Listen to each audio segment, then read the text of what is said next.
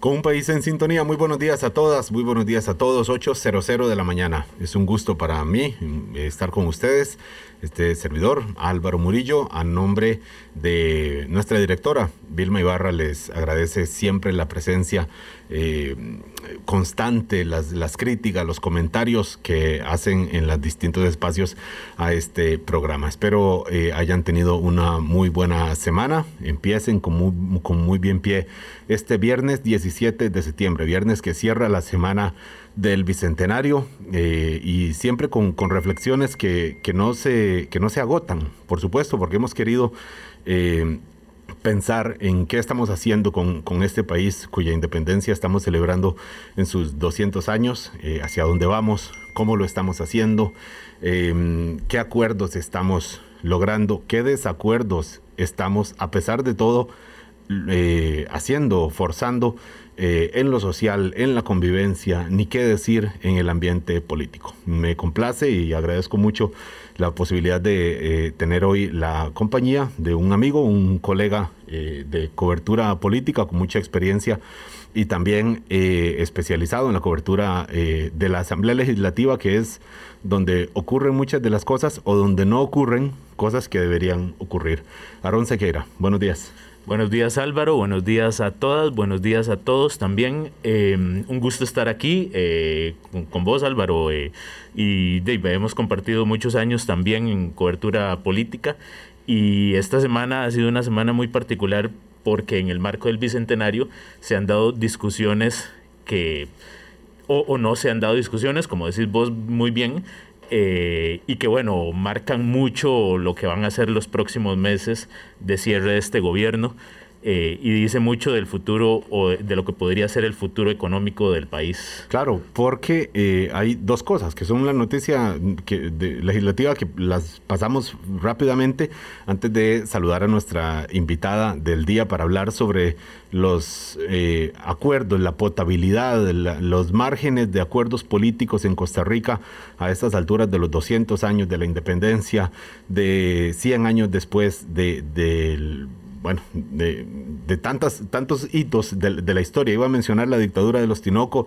y por tanto de, no tener dictaduras en, en Costa Rica, eh, pero, pero son, son muchos hitos. Entonces la importancia de los acuerdos políticos es el tema de hoy con nuestra invitada Laura Chinchilla, pero antes no queremos dejar de mencionar nada más dos cosas así en flash que seguro han visto en noticias, pero que importan mucho. Uno, es fácil llegar a no acuerdos, por ejemplo, la pesca de arrastre. Ahora sí, sepultada del todo, ¿no?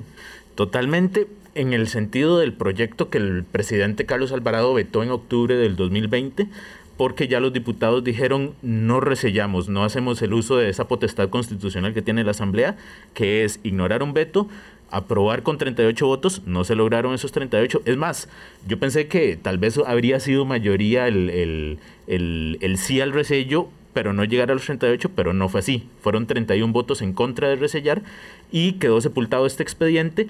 Habrá que ver si en algún momento el Incopesca o alguien eh, opta por, por alguna vía potable, políticamente viable de, Para de rescatar idea, esa, claro. esa, idea de Quedó pescar. sepultado el proyecto, pero la idea siempre puede surgir porque la, esta es la vida política. ¿no? No, no hay nada que demos por sentado para siempre. Así lo remarcaron algunos diputados en el debate ayer, que incluso muchos eh, instaron a que las autoridades políticas y, y, y, del Incopesca sobre todo hagan los estudios técnicos necesarios por el tema de que esto no es solo una cuestión ambiental, es una cuestión económica, es, es la comida de los puntarenenses y, y bueno, lo, que se está importando en Camarón. Por lo menos así se ha planteado. Y el otro tema es este, esta escaramuza política con, después de que el, mensaje del discurso del presidente del Bicentenario decía, unámonos en procura de, del bien común, del interés eh, de todos, y mencionaba ahí el tema de la solvencia fiscal, que pasa por el ajuste eh, ligado al acuerdo con el Fondo Monetario y los proyectos en la Asamblea Legislativa. Eh, apurémonos con eso, básicamente fue lo que dijo. Los diputados dijeron, mm, déjenos a nuestro ritmo, nosotros veremos. El presidente no le gustó esa respuesta y dijo una que le gustó menos a su contraparte Liberación y ya se fue al cuerpo, diría, al decir Liberación Partido de Liberación Nacional perdió la vocación de gobierno. Esto lo dice un presidente que depende completamente de esta bancada para aprobar lo que quiera aprobar en los meses que le quedan. Es un presidente que tuvo 10 diputados, digamos, de, su misma bandera política, pero que en los dos primeros años de a ver, siempre va a depender de partidos como Liberación Nacional, que en los dos primeros años fueron o fue el aliado fundamental para que saliera el plan fiscal, para que saliera XY proyecto, y no menos que dinamitó los puentes y, apretó el botón, porque eso no se lo van a dejar pasar eh, en la Asamblea y con justa razón porque lo que le toca a él es negociar. A ver, y, la, la, ministra de la presidencia, Janina Denarte, tiene que estar ahí en la asamblea. Esto de que no nos toca ir a sentarnos a la asamblea porque nosotros no trabajamos ahí, creo que no es de recibo eh, porque un ministro de la presidencia o ministra de la presidencia tiene esa labor fundamental de estar todos los días ahí negociando, eh, estirando, encogiendo, etcétera. Entonces creo que no, no, no, no fue nada hábil políticamente. Y de ese de, eh, y, es, y, entonces la reacción no se hizo esperar de parte de, Liberación Nacional, airada ciertamente. Eh, si la cosa está de mirame y no me toques, y no solo te miran y te tocan, pues pasa lo que pasa. Entonces, esto lo mencionamos solo como un ejemplo. Un ejemplo porque hemos hablado, o sea, todos los meses vamos a encontrar escaramuzas, eh, mm, confrontaciones de este tipo. Eh, en, este tema, en muchos otros, eh, y entonces es cuando nos planteamos ya desde el punto de vista político el tema que sí queremos eh, tocar hoy con nuestra invitada, doña Laura Chinchilla, que ya está en conexión, según me avisa Javi Marrero. Y, bueno, la saludamos porque el, tema es este, el tema es este. celebramos que tenemos una vocación democrática, celebramos que tenemos libertad de, prensa, de acción política, que tenemos eh, un sistema electoral que sigue envidiando medio mundo aquí en Costa Rica.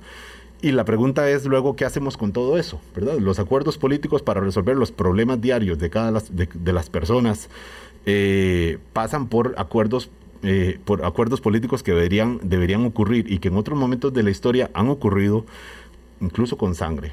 Eh, con exiliados, con mucha hostilidad y, ya esos tiempos pasados traídos a valor presente.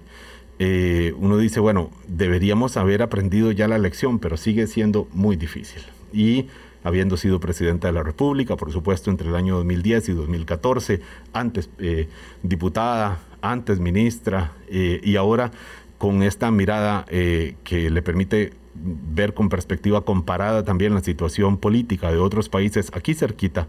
Incluso eh, queremos aprovechar para cerrar esta semana de reflexión de Bicentenario con doña Laura Chinchilla y la saludamos. Buenos días, doña Laura. Muy buenos días, Álvaro. Muy buenos días, Aarón. Un gusto acompañarles. Me alegra muchísimo, de verdad, que entre sus ocupaciones, que estamos seguros no son pocas, eh, pueda pueda eh, darnos el, aporte mm, desde muchas voces, desde la, suya propia, con su experiencia, doña Laura, para, para eh, como decíamos, mirar eh, nuestra capacidad de hacer pactos de concordia, ¿verdad? Usando la figura de, los inicios de nuestra vida independiente, ahora mismo, doña Laura, ¿en qué momento, y le pregunto casi como desde su, su propio sentimiento, ¿en qué momento cree usted que nos agarra esto de cumplir 200 años, porque claro, cumplir años no es ningún mérito, el mérito es cómo se cumplen. Doña Laura, buenos días.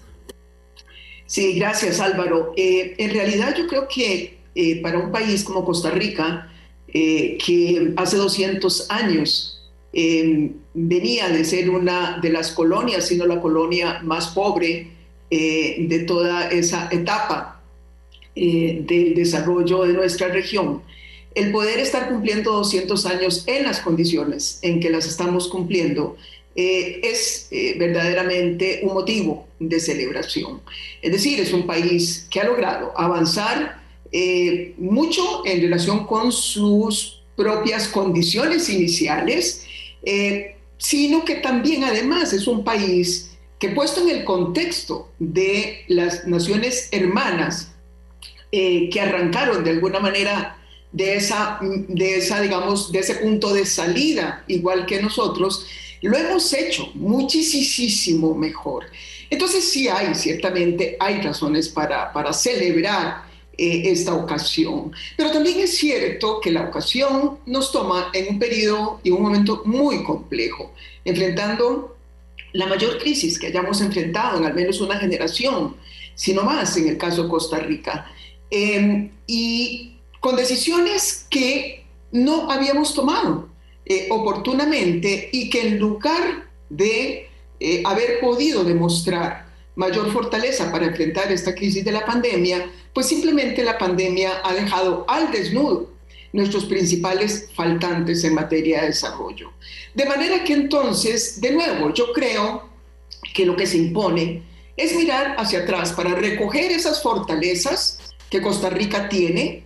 Una de ellas ha sido la posibilidad eh, de generar acuerdos eh, dentro de los cuales todos sentimos que cabemos, ¿verdad? Y que nos ha permitido eh, transitar en el marco de, de, acuerdos importantes sociales y nacionales, pero a la vez con una visión crítica de exigirnos a nosotros mismos la actitud y la visión que en momentos como estos deberán imponerse, afectos no solamente de proteger lo que tenemos que proteger, de eso que hemos cosechado, sino también para dar un salto cualitativo que se requiere en momentos como estos. Doña Laura, eh, cuando decimos momentos como estos, uno piensa en el, claro, eh, pactos, acuerdos, eh, por encima necesariamente de las banderas políticas. Tiene que ser, a pesar de que se imponen también acuerdos internos dentro de los partidos y usted en su gobierno sufrió mucho de alguna manera eh, eh, efectos de las divisiones internas del partido que, la, llevó a usted eh, al poder y del partido que, en el que ahora volvió a militar. Pero esto es, digamos, dentro de cada partido, pero cuando hablamos por fuera también y tendemos a satanizarlo. a ver, el acuerdo del 18 de marzo del 2018, previo a la, a la segunda ronda entre el señor Rodolfo Pisa y Carlos Alvarado, finalmente le terminó generando cobros desde sus propios partidos al señor Rodolfo Pisa y al señor Carlos Alvarado. Eh, ¿Verdad, Aarón? Así, así es. Entonces la pregunta es, eh, si desde los actores políticos primarios, digamos, porque actores somos todos, incluidos medios de comunicación, por supuesto, eh, si desde los actores políticos primarios, los propios partidos, de alguna forma tenemos como una, un botón de alerta cuando alguien dice acuerdo político, doña Laura. Sí, eh, sin duda, a mí me parece particularmente que desde más o menos cuando tuvimos las explosiones de protestas, que recordamos como aquellas asociadas con el combo, luego vino también los temas del acuerdo comercial con los Estados Unidos, desde más o menos esos años, eh, se ha venido dificultando más eh, el avanzar en esos, eh, en esos acuerdos. Eso además se ha visto abonado por una creciente fragmentación de la representación política y eso sin lugar a dudas dificulta aún más. ha venido además esos acuerdos siendo dominados por una estructura, y de esto hablé mucho durante mi presidencia, una estructura eh, del Estado costarricense, eh, que de alguna manera privilegia bastante la disidencia, es decir, hemos creado una serie de instancias, múltiples instancias administrativas, judiciales y hasta políticas, eh, que le permiten a aquel que no está de acuerdo con algo, por más minoría que sea, frente a mayorías legítimamente electas, vetar acuerdos importantes. y Ah, finalmente, esto que mencionas, ¿qué es lo que quizás más nos debería preocupar? Pareciera que además empieza a privilegiarse dentro del marco de nuestra cultura política también esa disidencia, es decir, que satanizamos y condenamos a aquellos que más bien eh, buscan eh, generar los acuerdos. Mire, eh, usted me está citando esa alianza y ese esfuerzo que hizo el presidente Alvarado, el gobierno de Unidad Nacional, para mí una de las decisiones más sabias que él tomó al inicio de su administración y que por mucho explican lo que se pudo conseguir estos cuatro años. Eh, pero si nos vamos al Partido Liberación Nacional, también usted encontrará eh, cómo hay algunos sectores eh, condenando al partido, porque a diferencia de lo que dijo el presidente, este, le, reclaman el haber más bien tenido más vocación de gobierno. de la cuenta. Y esos actores son los que de alguna manera a veces se privilegian. En la Convención del PAC estuvo muy claro esa, ese debate y en la Convención de Liberación también. Esa cultura política eh, tenemos que ver eh, cómo, cómo la cuidamos, cómo tratamos eh, de revertir esa tendencia. En este sentido también quiero decir que la prensa juega un papel fundamental en cómo se informan, cómo se socializan los resultados de esos acuerdos. Es, es, es importante, pero ciertamente es un tema, no solamente, insisto, no solamente de, que ha ido de la mano de la estructura del proceso de toma de decisiones, que ha ido de la mano de la fragmentación eh, del eh, sistema de partidos políticos, sino que también se ha visto agravado con elementos de cultura política. Buenos días, doña Laura, un gusto tenerla con nosotros. Eh, quería también, digamos, con base en lo que usted nos dice, sobre este, esta disidencia a lo interno de los partidos, eh, que además se manifiesta, como dice usted, eh, presionando sobre esa cercanía que en algún momento se tiene eh, con el gobierno y condenando incluso a figuras políticas que lo que buscan es construir y que dentro de ambientes tan políticos como la Asamblea Legislativa han tratado de impulsar proyectos, reformas, etcétera, pero a la vez eh, hablan, digamos, condenan esas cercanías con el gobierno, pero hablan en el discurso de acuerdos, de pactos de concordia. Incluso esta semana le oí a un diputado decir literalmente, tenemos que hacer otra vez otro pacto de concordia, un pacto social, pero muchas veces esos discursos se están haciendo desde... Eh, voy a pactar, pero con los que piensan igual que yo, voy a pactar con los míos. Eh, Pactemos alrededor de, lo que yo planteo. Exacto, digamos, a partir eh, de lo que yo creo y de, lo que, y de mi visión del país, sin ceder. ¿Cómo entonces empatar eso en un nivel macro que al final va a beneficiar a la gente y no a un sector o a un, o a un tipo de pensamiento político? Eh, sí, eh, eh, estoy, estoy, estoy de acuerdo. Me parece que ahí hay dos cosas importantes que destacar. la, primera, la primera es que de alguna manera ya nos está haciendo falta algo que se está presentando en varias otras sociedades. Y vaya, estamos aquí hablando de lo que pasa en Costa Rica, pero no es exclusivo de Costa Rica. Estamos en, en, en un... Veníamos de alguna manera eh, ya aproximándonos a un cambio eh, en las formas de hacer política, digámoslo de alguna manera así. Es decir, eh, veíamos reclamos en distintas naciones del mundo, entre ellas en las naciones este, que se jactaban de tener democracias más sólidas. hemos visto cada vez más dificultades de llegar a acuerdos, cada vez más polarización este, a, extremos, a extremos, eh, como los de los Estados Unidos mismos, pero igualmente aquí en América Latina, eh, veíamos también cada vez eh, más impaciencia de parte de los ciudadanos, ciudadanos que de alguna manera han descubierto en buena hora que hay vida política entre elección y elección y reclaman mayor protagonismo en las decisiones que se toman.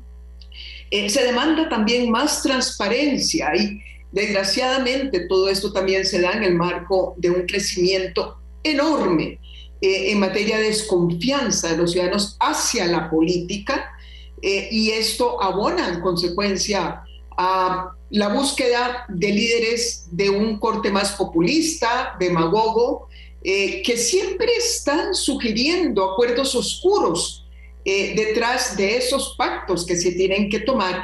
Y entonces estamos de nuevo sentados en un escenario sumamente complejo, desde el punto de vista del fenómeno político, desde el punto de vista del diálogo político-social. Y no es exclusivo de Costa Rica. Entonces, antes de que Costa Rica transite por esos escenarios extremos que estamos viendo en países como lo vimos en Estados Unidos, como lo hemos visto eh, en Chile, como lo hemos visto en Colombia y muchos otros países, yo sí creo que tenemos que hacer un ejercicio fundamental y las elecciones deberían ser parte de ese ejercicio, deberían ser el escenario ideal, que es volver a discutir cuáles son esos, eh, esos eh, pilares fundamentales de la visión país eh, que estamos tratando de compartir, porque si no tenemos ese acuerdo base, si no nos ponemos de acuerdo en reafirmar algunos de los principios que traíamos de atrás, pero claramente indicar que necesitamos acoger algunos nuevos elementos, va a ser muy difícil pretender que sobre la marcha, sobre la política concreta o específica, sobre el proyecto de ley, nos podamos poner de acuerdo. Cierto, un ejemplo claro, el tema de la desigualdad. Es un tema que nos viene haciendo muchísimo daño. Parte de lo que esta Asamblea Legislativa ha podido hacer, que ha hecho un trabajo excelente y tenemos que reconocerlo, ha sido de alguna manera tratar de incidir en eso. ¿Por qué? Porque hay que eliminar privilegios, ciertamente, y hay que tratar también de redistribuir cargas. ¿Quién paga el desarrollo en Costa Rica? ¿Y cómo hacemos para que todos los costarricenses vuelvan a sentirse parte de una única patria y no de diferentes pedacitos de la patria? Algunos les va peor y algunos les va mejor. Eh, bueno, esas son las discusiones que deberían tener lugar en la campaña electoral. Si eso no lo abordamos, Aarón, seguiremos de alguna manera tropezándonos en el desencuentro si seguimos haciendo la cosa sobre la base de política por política o de ley por ley. Y el segundo elemento es el siguiente. Eh, estamos discutiendo, estamos teniendo esta discusión, ustedes y mi persona y posiblemente quienes nos están acompañando en el programa, eh, a, tan solo seis meses antes de las elecciones. Entonces, vaya, vaya, eh, tenemos también que considerar eso. Eh, si yo pongo, digamos, lo que ha pasado en estos cuatro años, en este periodo constitucional, miren, la verdad que yo le daría muchas más likes que dislikes. O sea, me parece que un sector importante de la oposición estuvo a la altura, que se logró tratar de sacar o sacar una agenda bastante apegada a las urgencias que tiene el país en materias sumamente odiosas, ¿verdad? Y que bueno, hay un escenario preelectoral que aquí y en cualquier democracia siempre afecta un tanto o mucho los ánimos en relación con los acuerdos nacionales. Pero entonces, para cerrar esta parte que me ha tomado más tiempo, aprovechemos este interregno, que son las elecciones. Eh, promovamos que los candidatos de verdad nos digan el cómo, eh, que, que traten entre ellos de ir acercando posiciones alrededor de los debates o bien diferenciándose con claridad. Y entonces marchemos a un próximo gobierno en donde podamos exigirle continuidad con aquellas acciones responsables y ojalá en ese proceso que es el, la transición de gobierno eh, podamos avanzar, que siempre es una oportunidad para poder ponerse de acuerdo entre las autoridades salientes y las autoridades entrantes. Se nos adelanta, doña Laura, un poquito cuando, eh, por supuesto que tenemos aquí en, la agenda, en la, posibilidad de preguntas, eh, lo del proceso electoral. Es el primer proceso electoral después de esta reflexión a la que nos ha obligado el Bicentenario. Dichosamente nos ha obligado y, nos, y espero que durante muchas semanas más sigamos pensando eh, sobre esto.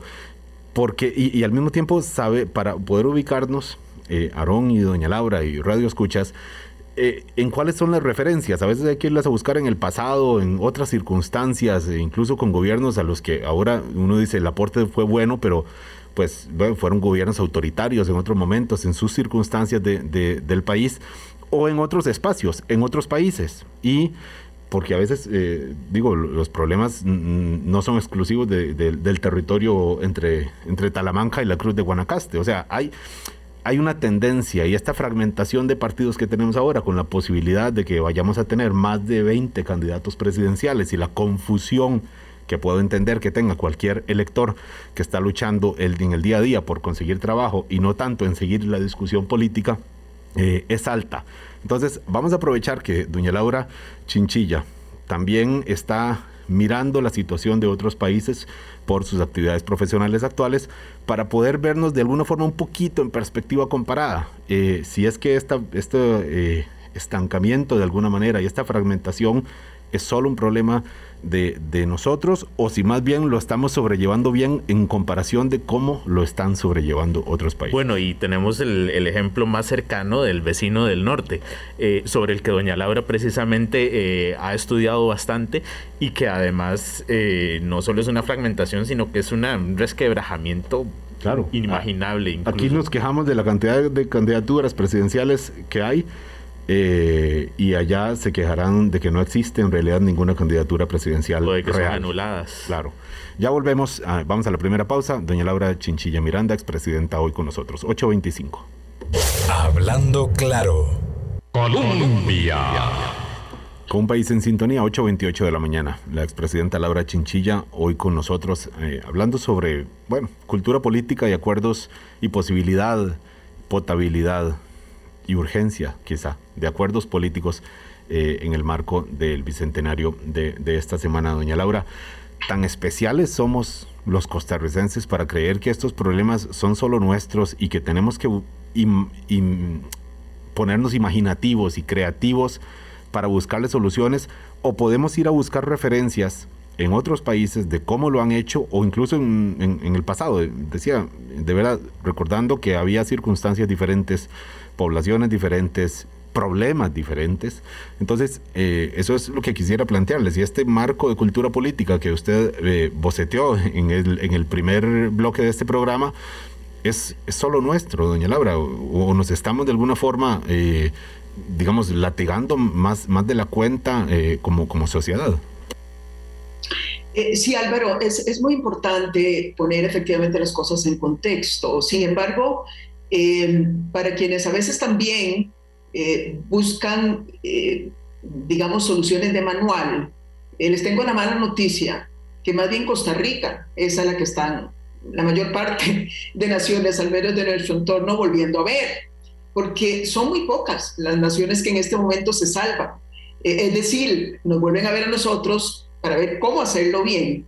Y nosotros más bien deberíamos volver a ver en el sentido de ¿Cómo no hacerlo? bien, es decir, más bien qué podemos aprender de lo que debemos evitar. Eh, este, y, creo que ahí tenemos eh, muchas, muchas, eh, muchos ejemplos importantes. vean ustedes que en América Latina en este momento solo quedan lo que, digamos, los analistas internacionales y los índices internacionales llaman democracias plenas. Solamente tres quedamos, que son Chile, Uruguay y Costa Rica. Eh, el resto de la región eh, eh, cada vez experimenta mayores niveles de deterioro y tenemos hoy más autocracias que las que teníamos hace muy pocos años. Este, y más, digamos, democracias imperfectas que avanzan rápidamente hacia también escenarios autócratas. Entonces, efectivamente, deberíamos volver a vernos en nuestro entorno, pero eh, más para ver qué debemos evitar y ver hacia nuestro pasado para poder alimentarnos de las cosas que hemos visto, eh, que hemos hecho bien. Em, como, como lo dije hace, hace poco, e, en unas circunstancias como estas, tenemos en primer lugar que tratar de evitar que los problemas que nos aquejan se conviertan en problemas que nos dividan. Es decir, que tenemos que hacer un esfuerzo intenso por tratar de consensuar eh, esas soluciones. Eh, en el entendido de que siempre hay que ceder, siempre hay que conceder en democracia, eh, pero también entender que en el marco de los, de los, ah, del, del, proceso electoral tenemos que ser cuidadosos de no meter demasiada presión al sistema político. Porque miren, aquí hay un elemento que yo quisiera destacar que lo vivimos aquí en Costa Rica y que ha sucedido también en otros países. Aquí logramos de alguna manera salir eh, relativamente bien librados, aunque eh, las cicatrices están ahí, son heridas abiertas. Y es que no basta con los acuerdos políticos, necesitamos también los acuerdos sociales, van de la mano.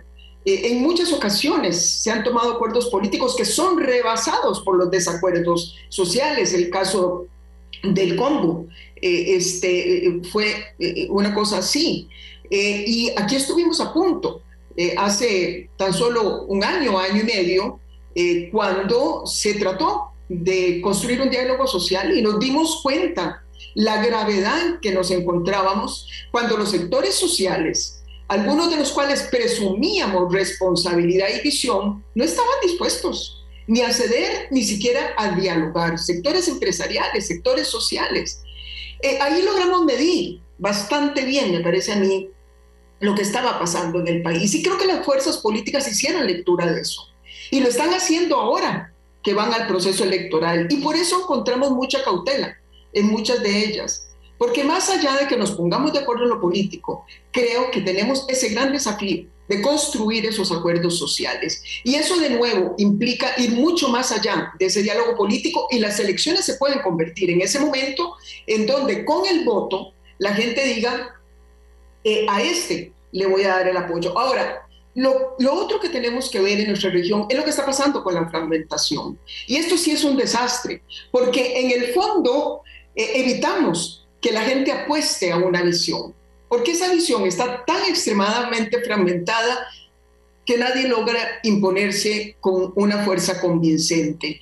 Ahí tenemos la tarea enorme de hacer algunas reformas electorales. Es cierto, Álvaro, que no podemos permitirnos la ausencia o los déficits democráticos al extremo como los tiene hoy Nicaragua, pero también el abuso de los instrumentos democráticos amenazan a la democracia misma y la fragmentación de los partidos políticos cuando ya se desfiguran totalmente y esos partidos se convierten en meras franquicias que se alquilan cada cuatro años, eso es una degeneración eh, de los instrumentos democráticos también. Entonces hay mucho que ver de las cosas buenas en el pasado que hemos hecho, cómo evitar avanzar eh, hacia el deterioro, pero también de lo que está pasando negativamente en otros países y empezar a tomar algunas decisiones que tendremos que tomar también en materia de reformas políticas. Bueno, y doña Laura, esa fragmentación de la que usted habla, ese, ese desperdigamiento de, de las opciones democráticas, que además podría implicar em, casi que la anulación de la discusión y del, y del diálogo político, porque no solo ante e, N cantidad de propuestas electorales, sino la materialización de, porque obviamente no todas van a llegar a, un gobierno, a un ejecutivo, pero muchas podrían eh, tomar una curul en, en, un congreso donde eso significaría tener que hablar con N cantidad de personas, N cantidad de fuerzas y como el sistema político costarricense eh, permite que una sola persona pueda, digamos, bloquear acuerdos. Eh, ya ha estado sucediendo incluso en esta asamblea, por ejemplo, eh, con diputados que incluso se, se, separan del partido que los llevó a la curul antes de llegar. Antes de tomar la curul. Antes de tomar la Rodríguez. Exacto. Y además tenemos la asamblea con más diputados independientes de la historia de que, registrada, Por, lo menos. ¿Cómo, cómo, ¿Cómo lidiar con esto, doña Laura? Entonces, y porque usted le dio con esto, pero, pero es que claramente ahora es peor que cuando usted gobernó. Le dio en el punto. Eh, sí, eh, sin duda, este es un fenómeno que se viene agravando. Eh, quiero decir que quizás hubo un matiz un poco diferente entre la asamblea que me tocó a mí, la que, bueno, más, más que un matiz, pero entre otros, y esta asamblea. Y es que no solamente a veces hablamos de fragmentación, sino que también hablamos de abanicos ideológicos sumamente opuestos en un Congreso. Eh, eh, por ejemplo, las enormes dificultades que implicaba eh, avanzar hacia un acuerdo en donde había representación importante del Frente Amplio por un lado y por otro del movimiento libertario, era prácticamente hacer magia, ¿no? este, porque era imposible, simple y sencillamente por la forma en que miran el mundo, de poner de acuerdo esas dos opciones. Este Congreso ha estado menos expectado ideológicamente y eso no ha dejado de ser una ventaja porque las ideologías muchas veces se convierten más bien en camisas de fuerza para negociar, eh, pero también es cierto eh, que entre más grupos tengamos, más difícil serán esos acuerdos. Si a eso se le agrega, insisto, la fragmentación social, porque en el fondo esa fragmentación política está obedeciendo eh, a esa fragmentación social en donde cada grupo, sea este corporativo, sea este social, sea este eh, el, eh, eh, armado, articulado en torno a intereses muy concretos como el medio ambiente, como temas de derechos humanos, cada quien pareciera que quiere tener su propio partido político. Entonces, esa fragmentación social definitivamente explica mucho. Y agréguenle algo más que ustedes no han mencionado y que quiero dejarlo también planteado acá y que va a requerir una reforma importante y es que estamos además yendo hacia una fragmentación territorial. El peso que le hemos venido dando a los gobiernos locales, a todo el tema de lo local, no solamente eh, en este, eh, los, eh, al interior de los partidos políticos, sino también dentro del proceso de tomas de decisiones del país, esa además preeminencia inexplicable, inexplicable, o esa excepción inexplicable de que los, los, los, las cabezas de los gobiernos locales pueden reelegirse a perpetuum cosa que se le prohíbe al presidente y se le prohíbe a los diputados, ha venido dando mucho más poder eh, a, los, a los poderes estos eh, territoriales. Entonces, un, un país fragmentado sectorialmente, territorialmente y políticamente, déjenme decirles que simple y sencillamente termina siendo un país ingobernable y en consecuencia generará explosión social, porque cada vez será más difícil tomar las decisiones.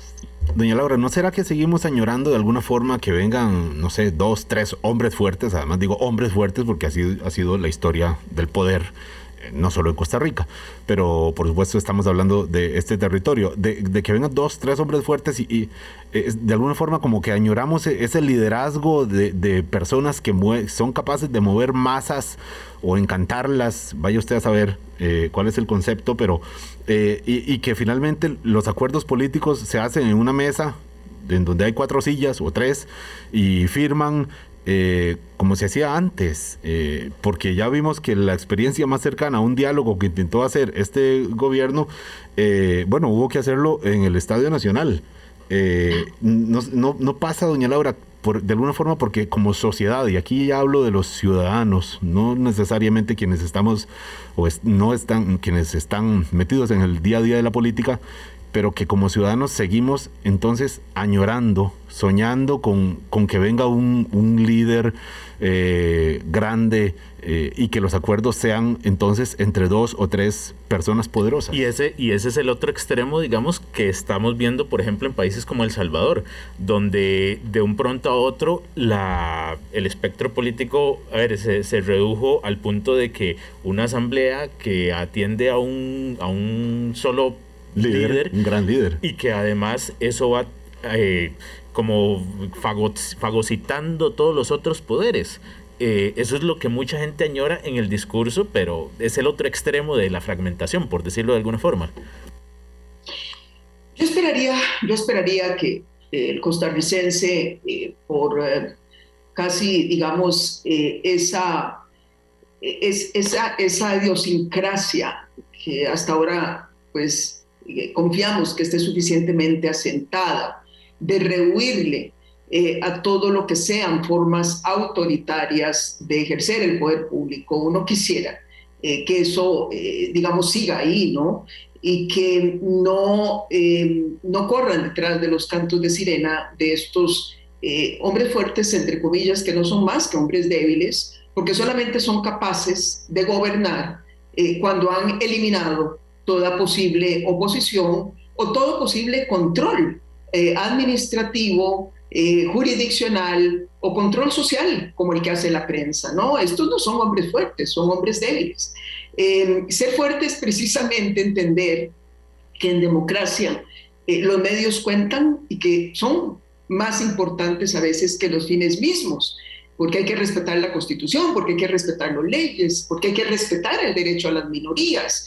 Eh, de manera que hay mucha confusión a nivel mundial en este momento y yo esperaría que precisamente por esa idiosincrasia del tico se resista a seguir los cantos de sirena de un hombre y, y vean ustedes que son ustedes los que usaron la palabra hombre y es importante decir que eh, por lo general son hombres y no mujeres lideresas las que llaman a este tipo de liderazgo, yo esperaría eh, que no se vayan detrás de ello, porque ahí sí que tenemos muchísimos ejemplos en nuestra propia región de los riesgos que esto implica. Eh, uno de los más importantes riesgos es que muchas veces cuando ya los pueblos quieren salir de ellos, ya no pueden salir de ellos. Es decir, ya no pueden ejercer esa, digamos, eh, corrección que nos permiten las democracias, que es quitar a aquel que no nos gustó como gobernaba a través del voto, y ya no lo pueden hacer, ¿verdad? Eh, este, yo, pero yo sí creo, habiendo dicho esto, que para evitar eso, es decir, que, que, que sí vale, que, que, sí es válido plantearse el problema como ustedes se lo han planteado, pero no para decir vamos hacia allá de manera inevitable, sino para decir cuáles son las dos, tres, cuatro, cinco cosas que deberíamos hacer para poder volver a retomar algunos estándares de gobernabilidad democrática en nuestro país.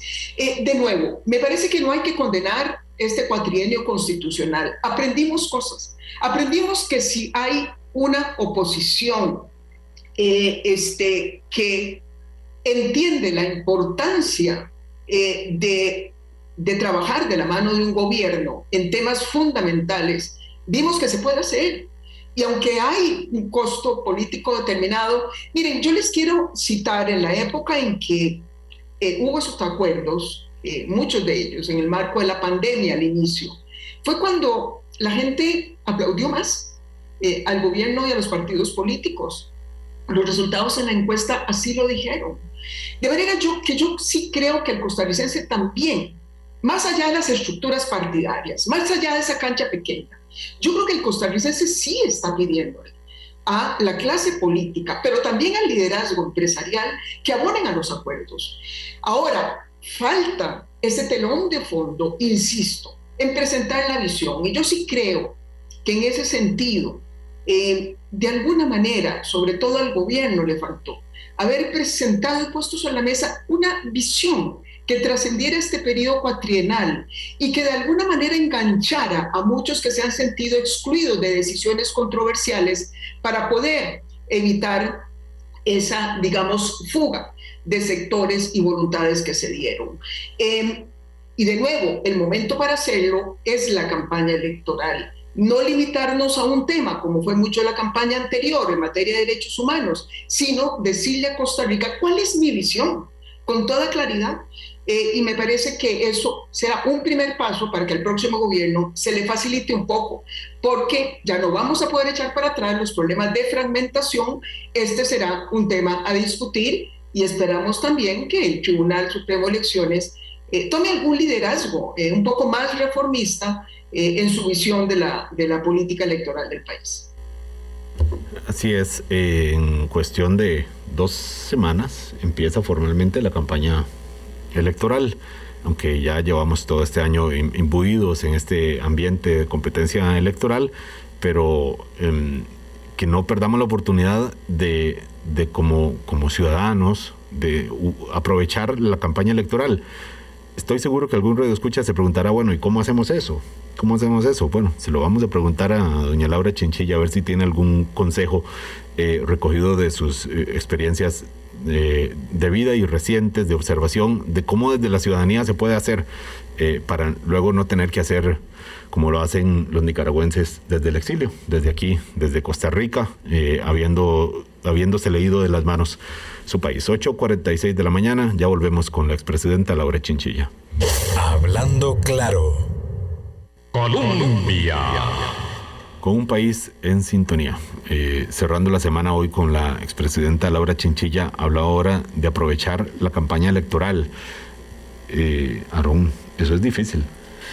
Y es difícil porque a ver, los, la, ciudadanía, la gente espera mucho de, los líderes, pero también eh, hay que poner eh, sobre la mesa y, poner las barbas en remojo como ciudadano, cómo puede hacer uno, cómo puede hacer la gente, más allá del berreo en redes sociales, más allá de, de, casi que gritar cualquier eh, cosa desde, el, desde un teclado, cómo puede incidir la ciudadanía en que esos pactos sociales, en que, en que, en que eso mejore la vida del ciudadano común y, del país en general, de los sectores, que un poco eh, como que, como que se aterrice, se logre salir un poco adelante. Doña Laura, ¿qué nos puede decir usted desde su experiencia, desde su observación? Em, sí, miren, eh, cuando vemos los cambios más abruptos que tuvieron lugar a través de procesos electorales en nuestra región, eh, en el ciclo electoral pasado, ya estamos iniciando el nuevo, em, este, fueron aquellos países en donde más frustración había eh, con la democracia y con, digamos, los liderazgos políticos. Costa Rica todavía mantiene algunos niveles, digamos, relativamente altos de aceptación eh, de sus propias instituciones y demás, pero también es cierto que ha venido em, este, debilitándose ese apoyo. Hay un indicador que me asustó muchísimo, muchísimo, muy reciente, eh, que es un indicador al que le damos seguimiento y desde hace como 10, 15 años en América Latina, eh, que es cuando se le pregunta a la gente para quién se gobierna. Y el promedio de América Latina ha sido crítica y ha dicho casi que un 70% que se gobierna para las élites y no para el pueblo.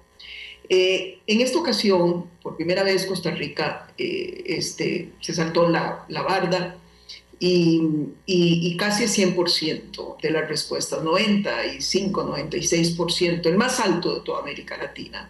Entonces ven ustedes que sí eh, la gente está, como dicen popularmente, como agua para chocolate. Eh, es decir, deberíamos evitar hacer todo lo posible porque la gente llegue a votar eh, este, con un voto emotivo más que reflexivo. porque cuando eso sucede es cuando a veces las decisiones que se toman no son las mejores. cuando votamos como un acto simplemente de venganza, hacia la política, eh, los resultados son los peores posibles, insisto. Eh, el caso de Perú, eh, en este nuevo ciclo electoral, es quizás el más elocuente de todos. entonces, ¿qué hacer para evitar un poco eso a tan solo pocos meses, digamos, de, del primer domingo de febrero? ciertamente, la política tiene su cuota de responsabilidad.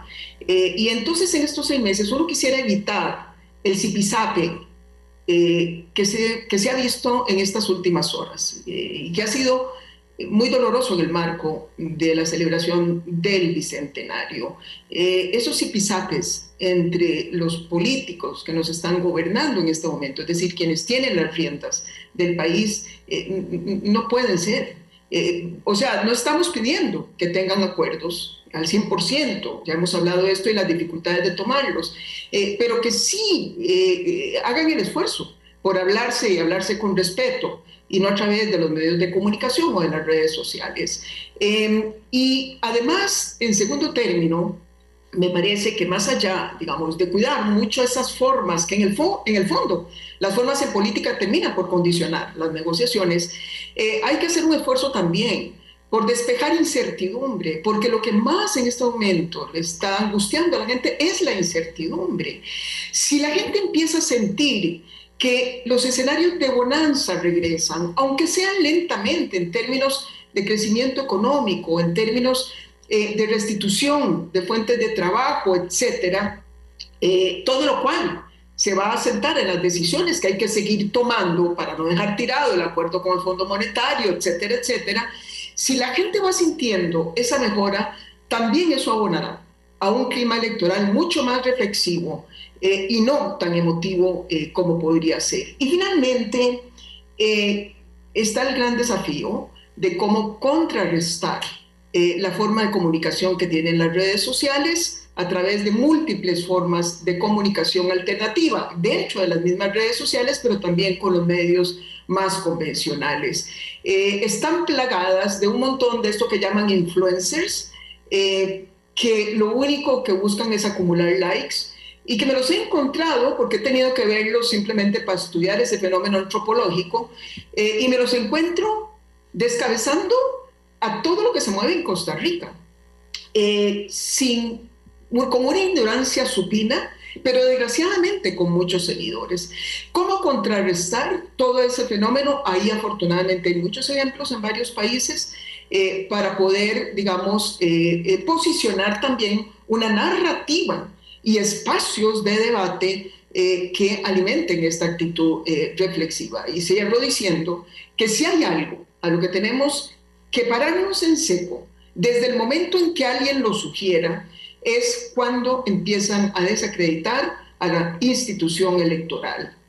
Eh, este, porque eso es típico eh, de la persona que quiere empezar a destruir la confianza en lo más elemental para poder lucrar de esa desconfianza ciudadana. Ese árbitro electoral en Costa Rica ha sido ejemplar y deberíamos cuidarlo por sobre todo, eh, especialmente en este periodo electoral que viene se han visto esos intentos y se ha visto la respuesta de la población dichosamente en positivo. No es nada que de momento, de momento, encante a la población ir a, vilipendiar al sistema electoral o las autoridades electorales. Aarón, muchísimas gracias por acompañarnos hoy viernes. Eh, nos, nos vamos. Doña Laura Chinchilla, muchísimas gracias también por estos aportes. Estaremos pendientes también. Usted comparece ante el Congreso de Estados Unidos eh, sobre la situación en Nicaragua. No hemos profundizado hoy, no hemos mencionado, pero por supuesto que es eh, muy delicada, doña Laura. Muchas gracias, eh, Álvaro. Fue un gusto acompañarles. en medio de todos los problemas que nos aquejan, eh, tenemos eh, lo que acontece en el país vecino del norte eh, y tenemos como demócratas que siempre hemos sido y como vecinos inmediatos de Nicaragua ponernos del lado de la defensa de la democracia y bueno, ahí seguimos en esta lucha. Así que muchas gracias a ustedes por la oportunidad, que tengan un buen día, igual a quienes nos han seguido en este programa. Gracias a usted, doña Laura que vaya muy bien. Nos vamos, Aarón, muchísimas gracias. Muchas gracias Álvaro por la invitación y nos veremos ahí un par de ocasiones más. Nos veremos algunas veces más, periodista de cobertura política en el Diario de la Nación. Vacúnense, hay vacunatón de la Caja del Seguro Social. El que no se vacuna, la que no se vacuna es en su, en su gran mayoría porque no quiere, porque las posibilidades están ahí. Aprovechemos, por favor, cuidémonos. Buen fin de semana para todas y todos. Hasta luego. Hablando claro, hablando claro.